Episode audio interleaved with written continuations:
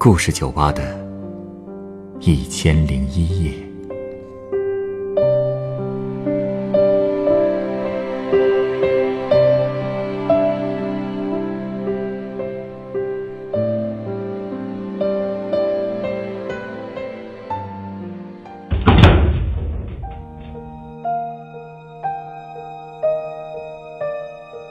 欢迎光临故事酒吧。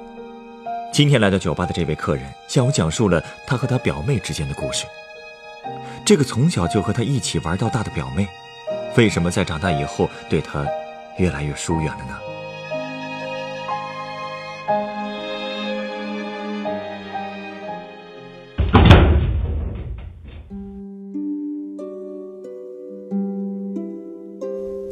老板，你听了那么多故事，那你知不知道被自己很喜欢的人疏远，甚至讨厌该怎么办啊？怎么了？失恋了？不是，我是说我和我表妹啊，你们姐俩闹矛盾了？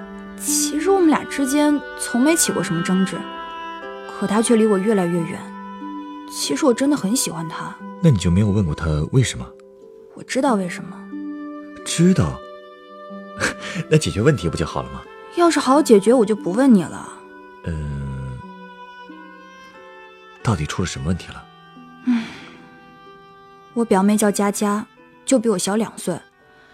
她是我妈亲妹妹的女儿，因为我们两家走得很近，所以我和佳佳可以说是从小一起长大的。很小的时候，因为我妈工作忙，加上我当时因为生病做手术，耽误了去幼儿园的时间。所以病好的那段时间，我一直是住在外婆家的。当时外公和外婆和小姨一起住，而我们家离外婆家有五十多公里。虽然我平时见不到父母，但小姨对我就像对待亲女儿一样，所以那时候我也会管她叫妈妈。我妈也没什么意见。那段时间的记忆，现在有点记不清了，毕竟那时候我小，佳佳更小。真正和佳佳开始接触，是我在一年级放假的那段时间。当时我又被送到了外婆家，佳佳也上了幼儿园。外婆还因为没退休，所以白天大部分时间都是我和佳佳在一起玩。后来每年假期我都会回去。佳佳上一年级以后，就已经是小区里的孩子王了。她总是能带着全区的孩子们一起玩。我呢，就看他们玩。你不和他们一起玩吗？我不是做过手术吗？嗯，刚才我就想问啊，你当时是因为什么做的手术啊？难道还有后遗症？我两岁的时候被查出有先天性关节脱位，如果不及时复位的话，很有可能会导致骨头坏死。为了给我做手术治病，我家背了一屁股债，姥姥也掏了不少钱。手术后虽然不影响走路了，但是也不能剧烈运动，跑都不行。所以那时候，小区里有的孩子就会欺负我，总说我不能跑，不能和他们一起玩，又娇气又矫情什么的。每到这时候啊，佳佳都会挡在我面前，冲那些孩子吼：“这是我姐姐，你们不准欺负她。”然后呀，她还会捡起木棍子追那些熊孩子，就像是保护公主的小骑士一样。其实那些孩子呀，虽然被佳佳骂，后来还是会和她玩到一块儿去。但佳佳心里会一直挂念我，总是时不时的跑过来问我要不要回家。我知道他还没玩够，但他怕我孤独。没想到他那么小就这么会照顾人。要不是我喜欢他呢，我一个做姐姐的，从小可是被他保护的。其实我们家是个大家族，就单说我外公外婆那一支，数下来的表亲就有八个，我排老二，上面有一个姐姐。下面就是佳佳和我的一群表弟表妹。说起来也奇怪，六个比我小的表亲里，只有佳佳不会看见我就哭。看见你就哭，为什么呀？我也不知道呀。那些弟弟妹妹还小的时候，只要一见到我就哭，或者是在我伸手要抱他们的时候，转身就跑。你说我长得也不可怕吧？就是啊。不过每到这个时候。佳佳都会安慰我说：“是因为我很久没来了，所以他们认生了。”嗯，也有可能吧。自从五年级以后，我回外婆家的次数越来越少。一方面是因为我四年级的时候开始叛逆，从那以后父母对我越来越严格。还有就是快到六年级了，也要开始准备小升初的考试了。那时候小升初的政策还没有取消，我小学的对口初中也不是很好，爸妈就给我报了补习班，也在不断的告诉我，只有上了更好的高中，以后才能有更好的生活。这些话我都听进去了，所以六年级的时候，我每天从早上八点要读书读到晚上十点。六年级就这么拼了？是啊，特别累。但一是为了自己的未来嘛，二也是为了佳佳。为了他，这话怎么说呀？因为我想给他做榜样。我们这个家族，我家应该是最注重教育了的吧？父母对我要求很严，所以我的成绩也一直都很好。小姨更是拿我当例子，督促佳佳好好学习。佳佳一开始也很愿意跟着我学，可是慢慢的就有变化了。怎么了？佳佳六年级的时候谈恋爱了。嗯，其实小学的时候，到了四五年级以后，大家都会对异性有些好感吧？这倒也是。我其实也有喜欢的对象，但是我胆子小，不敢去表白。可是佳佳的性格正好和我相反。他本来就在学校里很受欢迎，加上性格开朗、胆子大，所以六年级的时候他就很大胆的谈恋爱了。其实说是恋爱，但小孩子懂什么？不过就是比普通同学的关系好一些罢了，也算不上有什么亲密关系。可是小姨对他的事情却很是紧张，甚至还会拿我出来当枪使，说我成绩多好多好，还数落他为什么成绩没我好。好多家长都喜欢这么教育孩子。是啊，我就这么成了别人家的孩子了。这些都是后来佳佳告诉我的，我当时都不知道。但是慢慢的，我也发现佳佳开始疏远我了。他的心情我能理解。如果自己天天被逼着和别人比，其实那个人我很喜欢，但是比来比去，我也会反感的。所以这才让我难过呀。佳佳小时候是真的很喜欢我，小时候要是别人问他最喜欢的人是谁，他的回答一定是我。我还曾经在楼梯的墙上看到过，他用拼音写了一句“最喜欢姐姐”。当时我也没怎么在意，总觉得他喜欢我很正常，而且我也很喜欢他呀，有什么好东西都会想着他，从来没跟他抢过什么东西。不过。怎么了？要论喜欢程度的话，他可能在我心里确实排不上第一位吧。如果有人问我，我最喜欢家里的谁，我估计也不会说是他。所以这点现在想想，也挺对不住他的。这个也正常啊。喜欢到什么程度也是强求不得的，没必要追求这种对等的关系吧。但总觉得在感情上亏欠他的。而且，就是因为他小时候太喜欢我了，所以长大了才会这么烦我吧。佳佳上的初中在我们市里，离我家近，离他自己家倒是远了不少，所以他和我小姨之间的联系也少了。正好，我当时又要做一次大手术，只能休学在家，所以借这段时间，我和佳佳接触的机会又多了起来。不过。我们再也回不到像过去那么亲密了。他长大了，有心事了，但有时候只要我问，他还是肯回答的。就是在那段时间里，我才知道，自己的存在竟然给他那么大压力。他说他始终活在我的阴影里，虽然一开始他还是很愿意听他妈妈跟他碎碎念我的事情，可是慢慢的，我小姨对他的唠叨越来越多。他就开始抵触了，从一开始抵触小姨，到最后一听到我的名字就烦。听他说完这些，我特别难过。其实这些不怨你，还是他家长的问题。我知道，所以我才更不希望我们之间的关系因为别人的缘故恶化下去。因为休学，所以我留了一级。等我中考完的时候，佳佳也准备上初三了。我中考成绩也算是得偿所愿吧，努力拼了一年，总算是考进了我想进的高中。这件事传到家里，按说也是一件好事儿。在家里面的亲戚看来，我算是最有出息的一个了。初中、高中上的都是重点，成绩也算是中上等的。但就是因为这个，我反而慌了。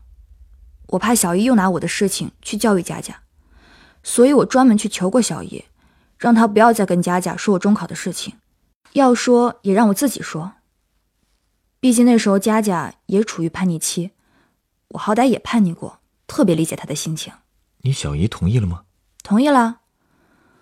后来我又好好和佳佳谈了一次，那次我根本没有再提成绩，反而说了自己在学习过程中吃的各种苦，想着这些是大家都会遇到的，肯定能引起他的共鸣。可是说完这些，刚想进入正题的时候，他突然说了一句话，噎得我再也说不出一句话了。他说什么了？他说：“老姐，你知道吗？我觉得我再怎么努力。”也不会像你那么优秀的。他这算是彻底的自暴自弃了吗？都是我的错。你怎么总往自己身上来啊？因为我就是很失败啊！我对他竟然一点办法也没有。他后来还说，我也努力过，但我妈总说我成绩没有你好，再让我好好学习。可我已经用尽全力了，她还不满意。所以我觉得，我可能做不到你那么优秀吧。哎呀。这主要问题啊，还是在于他妈。就像你说的呀，好多家长都是这么教育孩子的吧？否则他们还有什么办法呢？其实方法有的是啊。拿周围的孩子和自己的孩子比，只不过是最省事的办法，可实际上不会有太大的效果的。特别是对于叛逆期的孩子来说，甚至还会起到反效果，就像你妹妹一样。所以啊，我根本就没有资格再跟他谈了。本来还想说在自己的高中等他呢，可这种话真的再也说不出口了。后来我说了什么，我自己都不记得了，反正就稀里糊涂谈完了。他走了以后，我一个人呆坐了很久，满脑子都是他那句话。后来有一次，我趁佳佳不在的时候，跟小姨又谈了一次。我这个人其实不爱哭的，可是那次我哭了。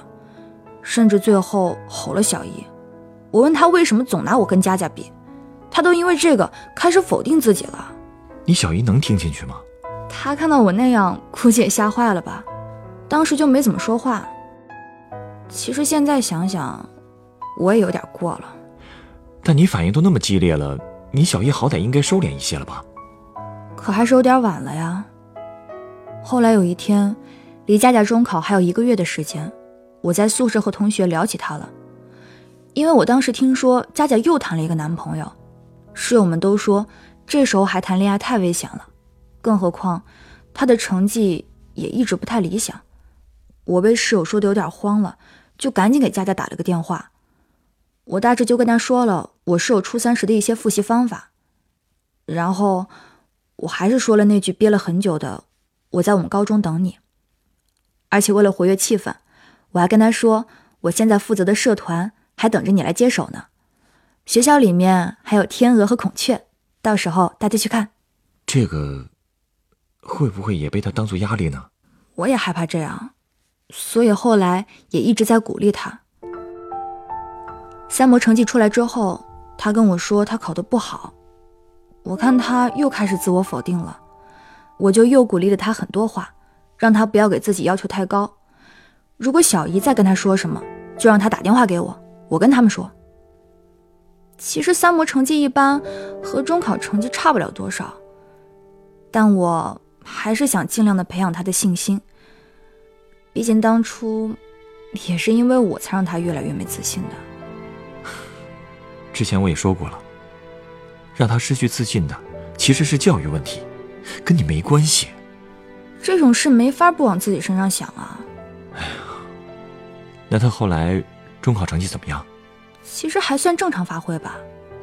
他那套卷子我仔细看过，我数理化比较强，他和我啊正好相反。他语文和英语都特别好，最后这两科考的也不错。但是总分确实没有达到他父母的标准。不过在我看来，已经算是正常发挥了。他的一模、二模、三模的成绩我都知道，甚至小测验的成绩我也知道，所以我特别清楚他是不是进步了，是不是用功了。你竟然那么关心他的成绩啊？当然啦，你以为我是随便说说的？不是，那他的成绩能上你的高中吗？上不了。所以中考之后，我们俩的关系还是不冷不热的。那个暑假，我回了一趟外婆家。当时我的几个表弟表妹都在，这帮人啊，别看长大了，可还是见了我就跑。佳佳自己呢，一直在屋子里，我专门进去找她，也没和她提成绩的事情。我知道，她已经被父母说的够多了，我就戴着耳机在她房间里看书，她就用手机上网打游戏。我们俩呀，就在同一张床上，各干各的事儿，时不时的有一搭没一搭的聊些琐碎的事情。我突然觉得，这样也挺好的。嗯，这应该就是姐妹之间该有的相处模式吧。平时互相不干扰，如果愿意，也可以聊聊天儿对方烦恼的时候可以安慰他，迷茫的时候可以给他出主意。他要做选择的时候，就放手让他自己选，同时帮他挡住那些对他有负面影响的人和事儿，在尊重他的基础上。尽量的帮助他，这就是我这个姐姐该做的事儿了吧？其实啊，你为他已经做的很多了。这个等他考上好大学以后再说不迟。上高中以后的这两年，也是因为忙，所以我们俩也没有太多交流。我也能感觉到，我在他心里还是有阴影。现在我也不苛求什么，也不管他怎么看我了，我只想着。能一直保护他，就像当年他挡在那些熊孩子面前护着我一样。这次要换我做他的骑士了，真是个好姐姐啊！哎，你稍等啊，我想送你杯鸡尾酒。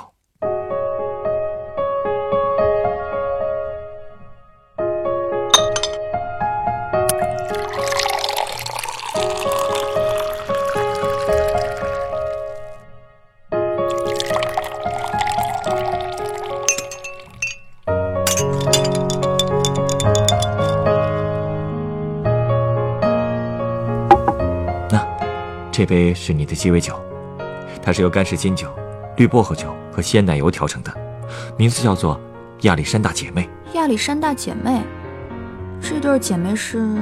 她们呢是十九世纪中后期的丹麦公主，是一对亲姐妹。两人在童年时就很亲密，一直住在同一个房间。后来这两个人一个嫁到了英国，一个嫁到了遥远的俄国。之后两个人就再也没见过？见过。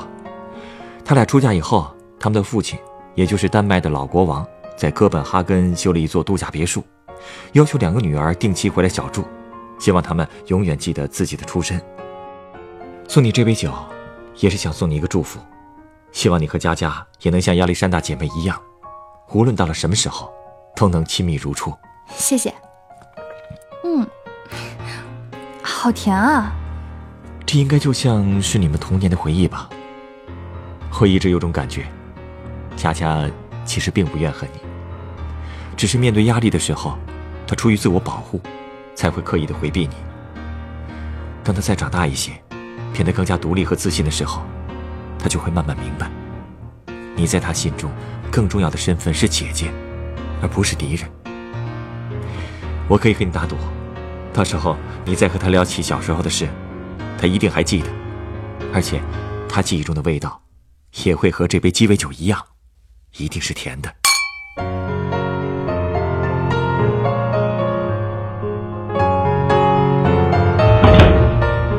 本故事原作栗子，改编制作陈寒，演播聂希应、陈光，录音严乔峰。下一个夜晚，欢迎继续来到故事酒吧，倾听人生故事。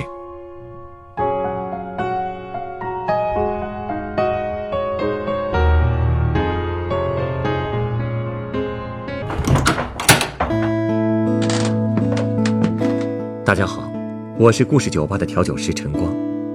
故事酒吧是一个分享真实人生故事的地方。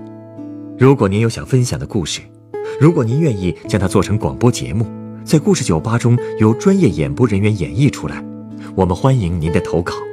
投稿故事有真实基础即可，可以虚构一些细节，字数在四千至一万字，记叙文体，文笔无需华丽，只求通顺质朴。我们非常欢迎积极、阳光、正能量的故事。稿件由制作人审核后，是否采纳会及时通过邮件通知您。所有的稿件被采纳的投稿人都将获得高清版本的节目成品 MP3 作为纪念。如果您在北京，也有机会来录音机房观摩现场录音。投稿邮箱：幺六五三四幺四二三 @QQ 点 com，幺六五三四幺四二三 @QQ 点 com。